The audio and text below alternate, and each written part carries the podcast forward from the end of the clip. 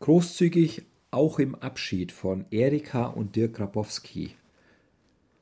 In 1. Korinther 3, Vers 6 steht, ich habe gepflanzt, Apollos hat begossen, aber Gott hat das Gedeihen gegeben.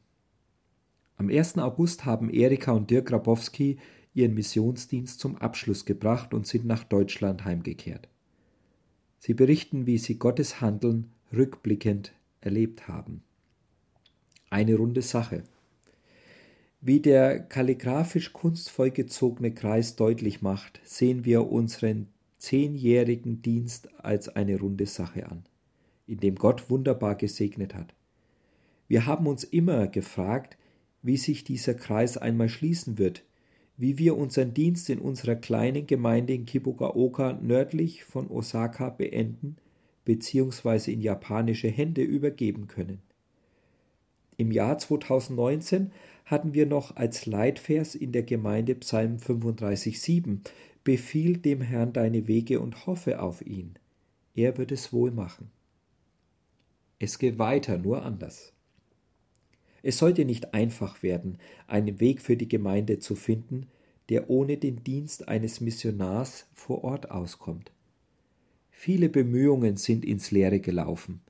Wir konnten weder einen pensionierten Pastor finden, noch in der Gemeinde ein Gastpredigersystem einführen, wie wir ursprünglich geplant hatten. Daran festzuhalten, dass Gott es wohl macht, dass Gott großzügig ist, war über weite Strecken eine täglich angefochtene Übung. Hätten wir vor ein bis zwei Jahren einmal gewusst, wie die Lösung einmal aussehen würde, wären wir ernüchtert, aber auch zutiefst dankbar gewesen.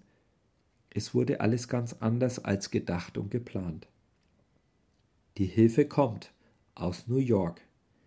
Ernüchternd ist, dass wir die Selbstständigkeit aufgeben und die Verantwortung wieder in die Hände unserer Muttergemeinde zurücklegen mussten, die 20 Minuten Autofahrt entfernt liegt.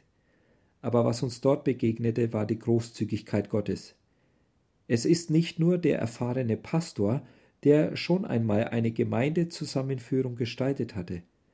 Genau im Sommer unseres Abschiedes kam die Gemeinde kam in die Gemeinde eine junge Absolventin aus dem theologischen Seminar. Ein großes Wunder angesichts des großen Pastorenmangels. Zudem hat diese Frau eine besondere Vorgeschichte. Sie arbeitete als Bäckerin fast 20 Jahre in New York.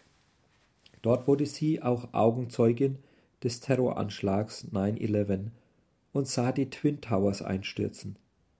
Dies war ihr erster Anstoß zum Glauben.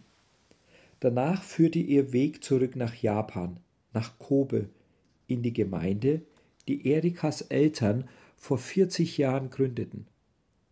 Dort bekam sie einen Ruf in den vollzeitlichen Dienst und landete ausgerechnet in unserem unbedeutenden Tal auf dem Lande. So ist Gott.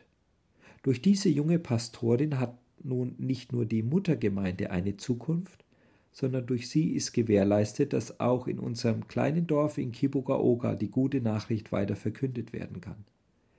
Dass Gott gut und großzügig ist, ist ein Bekenntnis, das wir im Glauben erleben dürfen. Dies beinhaltet aber auch eine Menge Demut, weil wir vieles von unseren eigenen Plänen loslassen müssen.